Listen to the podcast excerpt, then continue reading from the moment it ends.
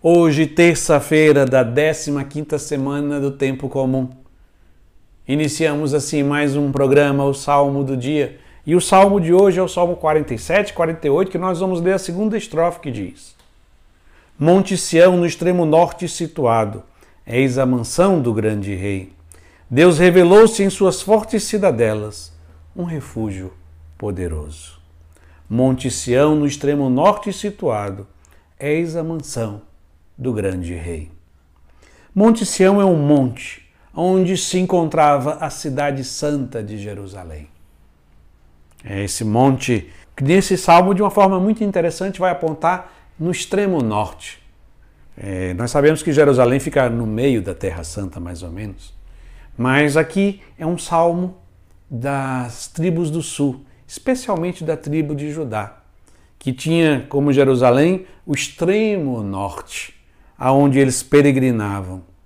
E Jerusalém, o Monte Sião, ela é uma prefiguração da igreja.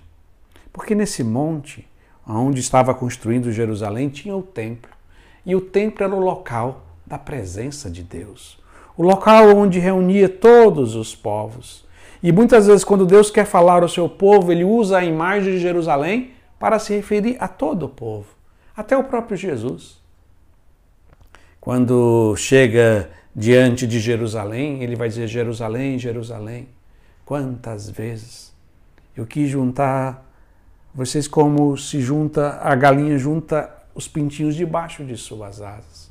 Então Jerusalém é é falado como mais do que uma cidade, é um símbolo que se refere ao povo escolhido de Deus.